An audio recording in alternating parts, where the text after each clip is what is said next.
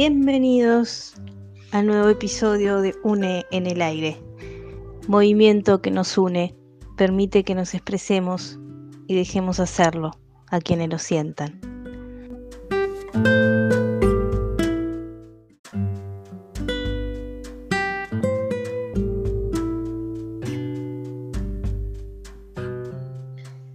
Con ustedes dejamos a continuación la lectura que nos hace muy gratamente Nicolás Gramajo. En esta oportunidad nos va a leer una sección de su revista, la cual mencionamos en el capítulo número uno, que fue inspiración para seguir con el proyecto de UNE, que es una revista digital también. Los dejo.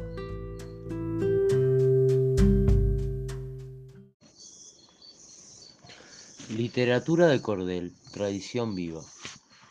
Cuando comenzaba a pensar que la literatura del oprimido y la poesía folclórica y sincera eran un arte devaluado, dormido, que sus grandes representantes ya habían muerto y que la televisión y las computadoras estaban acabando con ella, discreta pero segura, lejos de los bestsellers y las élites académicas, aparece en mi camino la literatura de cordel, sencilla en su presentación, pero con un contenido impresionante, tanto por su poética como por la historia y tradición que carga. A medida que voy adentrando en la región del nordeste brasilero, es cada vez más común encontrarme con esta maravillosa expresión cultural popular que, con modificaciones, se viene transmitiendo y reproduciendo desde varias generaciones atrás y que además se ha ganado el cariño y el respeto de todos y todas por su calidad, diversidad y humildad. Actualmente la literatura de cordel es presentada en forma de libritos o folletos, por lo general fotocopiados en blanco y negro, con sus tapas copiadas sobre una hoja de color, y tiene las medidas de un cuarto de hoja de tamaño A4 aproximadamente, pero no siempre fue así. En lo que respecta al contenido, cada libro contiene solo una poesía larga, con rima y métrica bien definidas, comparable con los sonetos en su estructura, solo que ahí reside la mayor contradicción. Los sonetos siempre surgieron de los círculos culturales más eruditos de la sociedad, por la complejidad que implicaba su escritura. Sin embargo, la literatura de cordel surge de las antípodas de la erudición, de las regiones más pobres del campo brasilero, donde la mayoría no sabían leer ni escribir. Hay quienes dicen que el origen de esta manifestación se, se remonta a la Edad Media, cuando los trovadores iban de ciudad en ciudad contando historias de príncipes, princesas y dragones, o noticias en formas de versos, declamando por las calles europeas y colgando sus libritos con palillos en cuerdas, como quien tiende la ropa a secar al sol, y de ahí su nombre.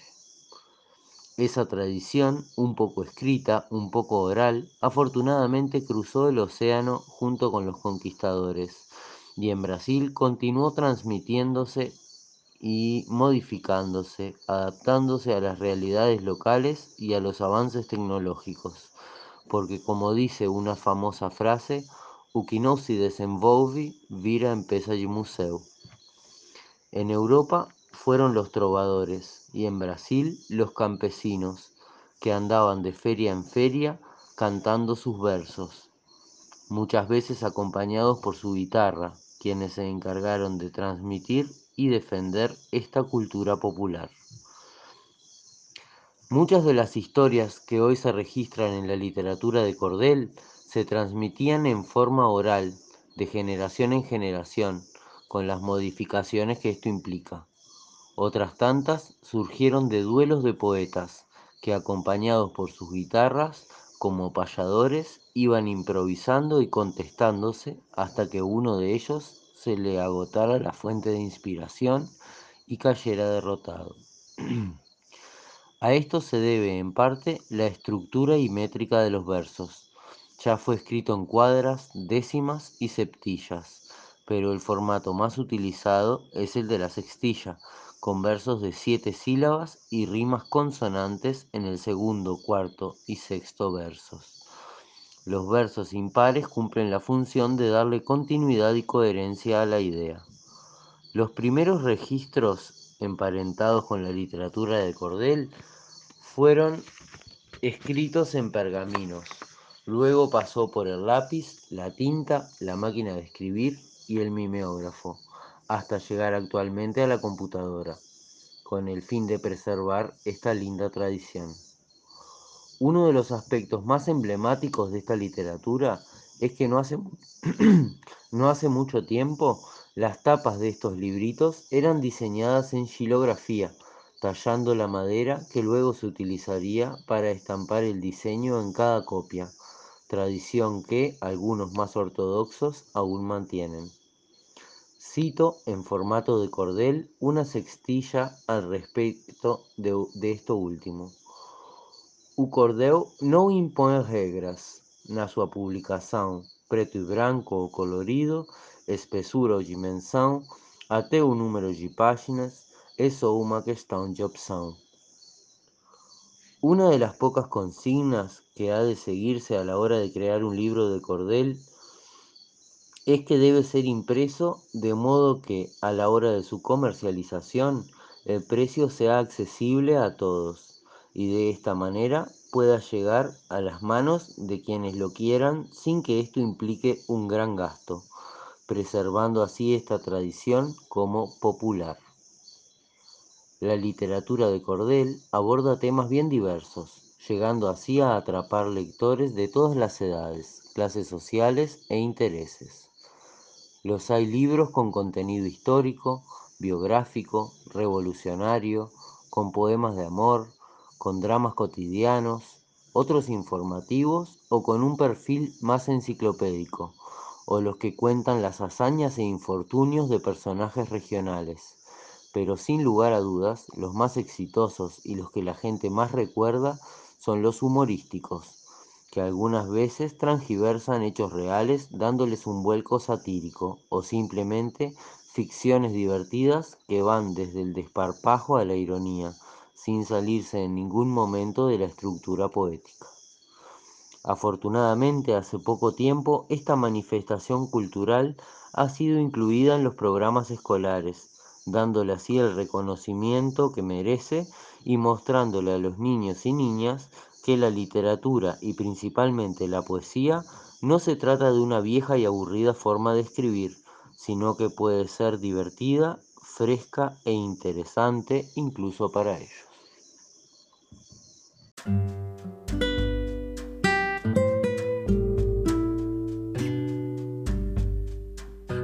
Nicolás Gramajo, quien leyó una sección de su revista, lo pudieron escuchar. Es actualmente el dueño de un hostal en Bañerio, Buenos Aires, Maldonado. Se llama Beleza Pura y es realmente eso. Allí conocimos a Fer Tarrich, quien a continuación nos va a comentar un poco de sus aventuras a través de los viajes, a través de la música, a través de ser. Así que dejamos con ustedes algo de ella para que la conozcan, la puedan seguir a través de sus redes sociales y además escuchen su música al final de este podcast. Bienvenidos.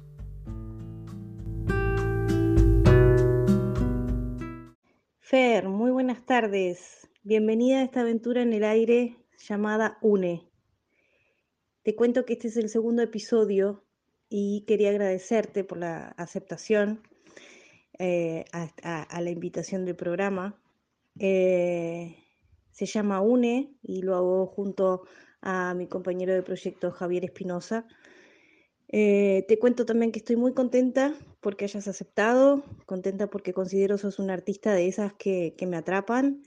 Creo y uno de muchos motivos fue tu dulce y cálida voz, que sale desde un lugar, no sé, supongo que de experiencias vividas tal así tal vez eh, de sentirlo, de permitirse vivir la vida, no sé, así como pasar el puente de la barra. Un mundo de, sensaciones. Contarles también que nos conocimos en un espacio hermoso llamado Beleza Pura, ahí en Bañario Buenos Aires, en Maldonado. Allí esta chiquilina bella cantó. Y me gustaría que, eh, si, te, copa contarnos cómo llegaste allí o cómo conociste al anfitrionazo de Nico Gramajo, el dueño de, este, de esta belleza pura. Bueno, Vicky, ¿cómo estás? Eh, primero que nada, yo soy la agradecida también eh, porque me tuviste en cuenta para este podcast, que me parece que los podcasts están de más, siento que es una manera muy muy linda de, bueno, de abrir la cabeza y en vez de leer podemos escuchar. Así que está buenísima la invitación. Em, bueno, ¿cómo llegué al hostel? En realidad fue así medio vía internet. Eh, Nico, el, dueño ahí de, del Hostel Belleza Pura, que es un lugar divino, que para quien esté escuchando este podcast recomiendo un montón que vayan, porque la verdad que la energía que se siente ahí es una energía divina, no, o sea, todas las personas que entran por ahí son, son muy, muy, muy hermosas y se forma un clima muy, muy acogedor. Así que bueno, primero eso y después de, los comerciales les, cuento que, que nada, Nico me mandó un mensaje por Instagram desde la página de su hostel hace un tiempo ya y me comentó que le gustaba mi música y que creía que estaba alineada con, con el ambiente ahí del hostel. Eh, y bueno, y en esas anduvimos eh, por un par de meses, cosa que va, cosa que viene, coronavirus que va y que viene. No se pudo concretar para ese momento, pero yo me fui a balizas hace poquito, así que le mandé un mensaje, che Nico, ¿te parece si, si paso por ahí? Y ahí el loco con la mejor onda me dijo, sí, claro, y nada, organizó en dos días una cena, eh, que claro, yo no me da cuenta que él tenía que cocinar. y cuando lo saludé tenía, tenía las manos ahí con harina, con las manos en la masa, dedicado ahí al, al trabajo para que la noche saliera preciosa y que, que bueno, que rindiera ahí. La verdad es que fue muy, muy lindo, muy lindo. Te pregunto, ¿con qué músicas despertó tu motivación, tu inspiración hacia el canto? Estuvimos hablando un poco en el momento que nos conocimos ahí en Beleza. Yo te preguntaba como ya un poco muy innato mío. eh, cómo habías empezado y, dónde que habías viajado también y que te habías eh, largado a tocar así como en la calle eh, recién estando fuera del país. Pero la pregunta en principio es eso, ¿qué, te, qué, músicas o qué audios que, escuchabas eh, para, para inspirarte a también a cantar? Y también Antes que me cuentes, recuerdo que, me, que, tu mamá es profesora de canto y que, que, seguro aprendiste a través de ella. ¿Dónde te podemos eh, encontrar para escuchar tu música eh, y tu arte andante? A través de Instagram, a través de fotos, eh, a través de, de todo lo que vayas compartiendo para la gente que es visual y ya te va escuchando y si quiere ya va contactando contigo a través de estas redes y, se va involucrando un poquito más en, lo que es tu historia. Y para aquellos que no, eh, que a través de la voz nada más imaginen, que es un poco estos podcasts. Bueno, eh, mis redes, en Instagram estoy como FerFerTarrech, mi apellido es T-A-R-R-E-C-H, que a veces eh, cuesta un poquito. Mi Facebook es Fernanda Tarrech, como mi nombre, y tengo Spotify también, ahí soy Fernanda Tarrech también.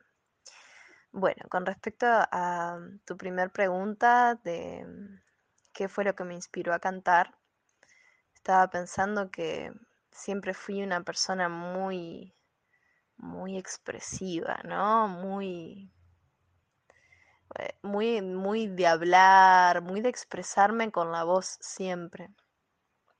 Y creo que sin duda ese fue uno de los puntapiés para comenzar el canto. Eh, mi madre en realidad no es profesora de canto, pero canta.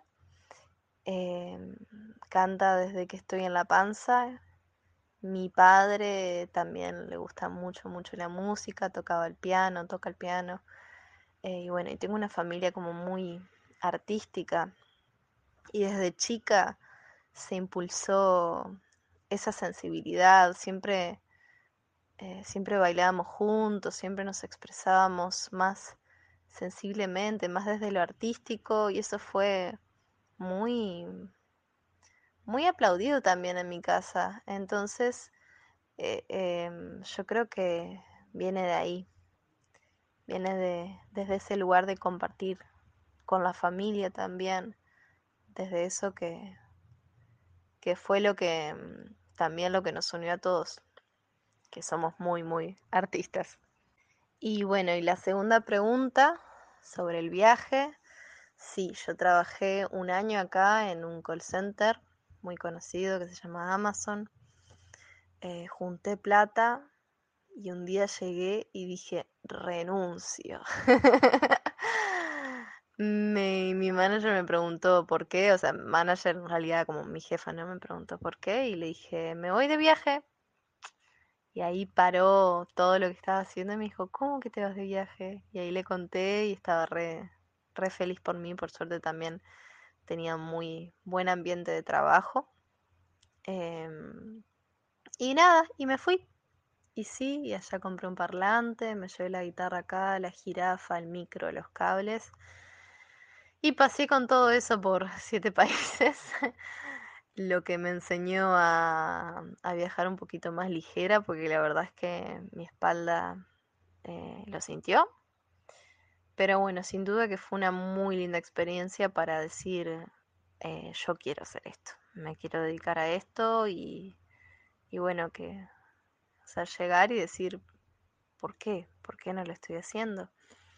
Ahí recuerdo que llegué y bueno, estaba con todo esto del viaje, viste que cuando uno llega de un viaje a veces es como que, como que fa, es como un, a veces un balde de agua fría en estos momentos sería como un sauna, porque acá en Montevideo hay como 35 grados, pero bueno, ambas te paralizan, ¿no? Y bueno, estaba como en esa, en esa parálisis de no saber qué hacer, de cómo volver del sueño, básicamente. Y me contrataron una empresa de marketing, me despidieron a los 16 días, sentí un alivio tremendo y dije, es, es este el momento. Me tengo que comprar un parlante y salir a la calle. Y bueno, y ahí empecé a salir a la calle a tocar acá en Ciudad Vieja. Eh, me han pasado muchísimas cosas, como a tanta gente que, le sucede cuando está en la calle. La calle es un lugar muy... A veces puede ser un poco, no sé, como random eh, y muy lindo también. Suceden cosas muy mágicas en la calle. La calle, Fer, sí, sí, sí, sí. el, que, el que anda en movimiento anda en apertura, creo que sucedan cosas y muchas de esas de ellas son mágicas y otras no tanto. Pero también nos da la posibilidad ¿no? de, ver en qué eh, cómo estamos vibrando también para, para eh, ya que creo que lo que, que se atrae es parte de, de, de uno como para vivir que tiene que vivir como experiencia en ese momento o para cambiar eh, en ciertos aspectos. Y gracias por recordarme eh, con tu anécdota de, de, la vuelta de viaje. Es una cosa que, que escuchándote fue como, wow, expresa en palabras esa parte de, de parálisis que, que sí, que, que o, o cómo lo relacionas con, eh, los dos polos de, eh, frío y calor eh, también. se siente, se, se siente intenso en, cierto momento regresar porque eh, hay un tema de cambio interno personal eh, y después eh, encontrarte con, con, lo que es siempre igual. no sé si es por ahí, pero bueno, en lo personal me pasó. También esos aguazos de, de agua fría o caliente y la parálisis sin duda. Estuve un tiempito también viendo que, que, retomar de la vida. Así que me encanta que, me, que nos cuentes eso de, de que, bueno, eh, te surgió lo del trabajo, después eh, te, ese alivio en, en, la renuncia, que a veces es esos empujones que nos da la vida, eh, y que te hayas animado a, hacer lo que hacías por ahí, en esos viajes que me dijiste, que contaste en siete países. Eh, me, gustaría que nombres esos países y además eh, una anécdota que quieras compartirnos, que sientas que haya sido algo muy movilizante interiormente, así como hablabas del regreso eh, en el mientras que te pudo haber sucedido, así como algo que te haya quedado en el sentir, en la memoria, en el compartir con esas ganas. Bueno, yo estuve en España, estuve en Francia, en Alemania, en República Checa, en Hungría, en Austria y en Italia. Anduve por esos lugares.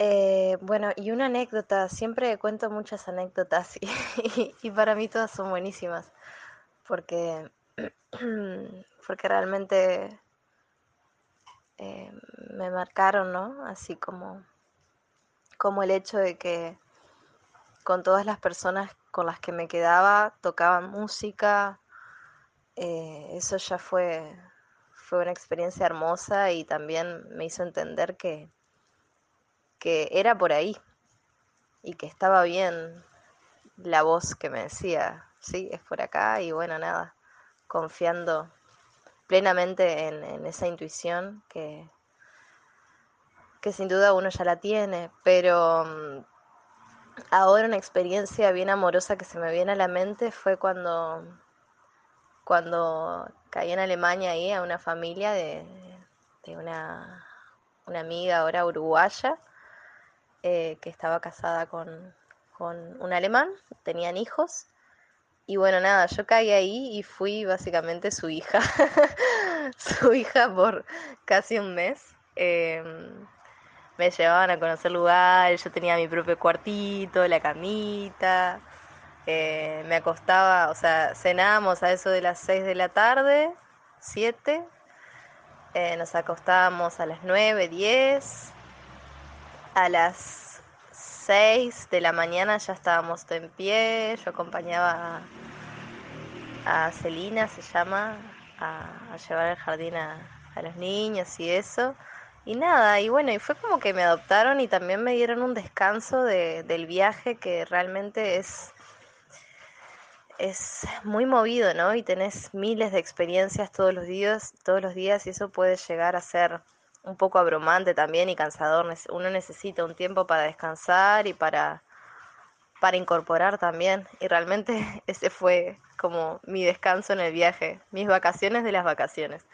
Mis vacaciones de, de la mochileada en realidad, porque para mí, está mochileada sí puede ser vacaciones, pero, pero hasta por ahí. porque la verdad es que, que se recorre un montón. Eh, pero bueno, en este momento traigo esa experiencia de, la familia, de la familia, de encontrar la familia en, al otro lado del mundo también.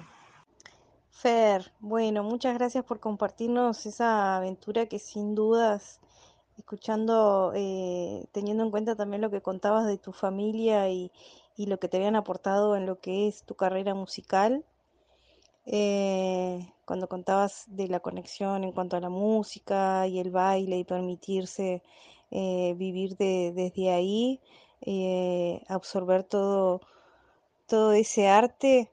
y ahora que nos compartís que, que tu experiencia linda de, encontrarte una familia que, que te abrazó y te, y, te dio ese calor de hogar un tiempito y ese descanso re merecido y permitido que te diste de, de llegar a un lugar así, que te entiendo por mil porque sé lo que es tener un poco de, primero descansar de, de, moverte todo el tiempo, ¿no? De, de, ese saber que arrancás a cada dos semanas o, o, con la mochila pronta, tener eh, tus cositas en un lugar, un tiempo, el calor de, hogar y eh, sí, sí, sí, sí, te puedo entender perfectamente ese sentimiento de descanso que, que le llamas.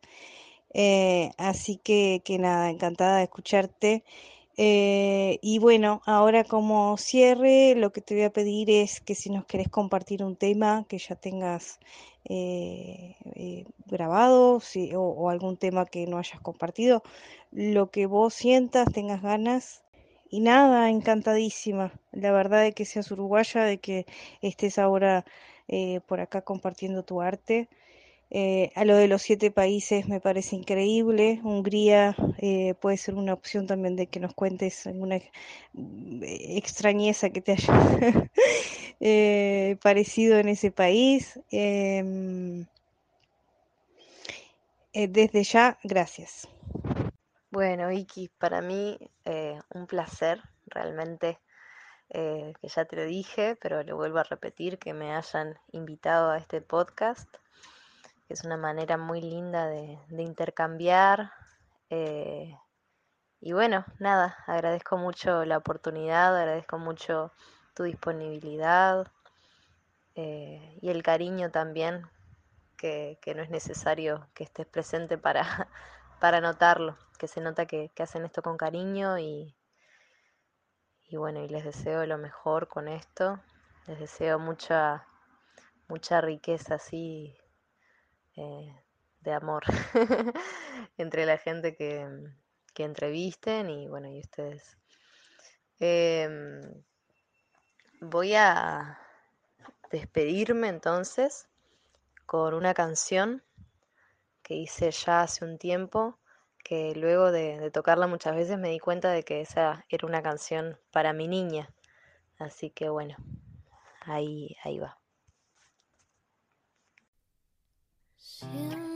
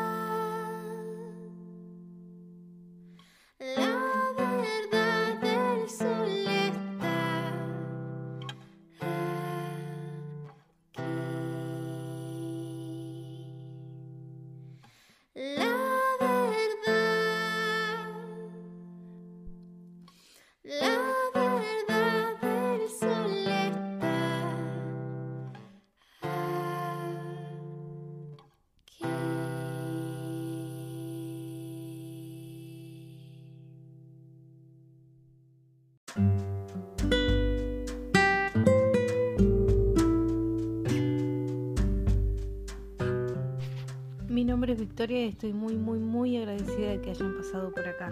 Gracias por participar a través de la escucha y los invitamos a que nos eh, acompañen por uh, nuestras redes sociales, Facebook, Instagram, nuestro canal de YouTube y por aquí, por este podcast. Todos mencionados por nuestro nombre, UNE Contenidos. Estamos muy contentos de que nos acompañen en esta aventura en el aire. Saludos.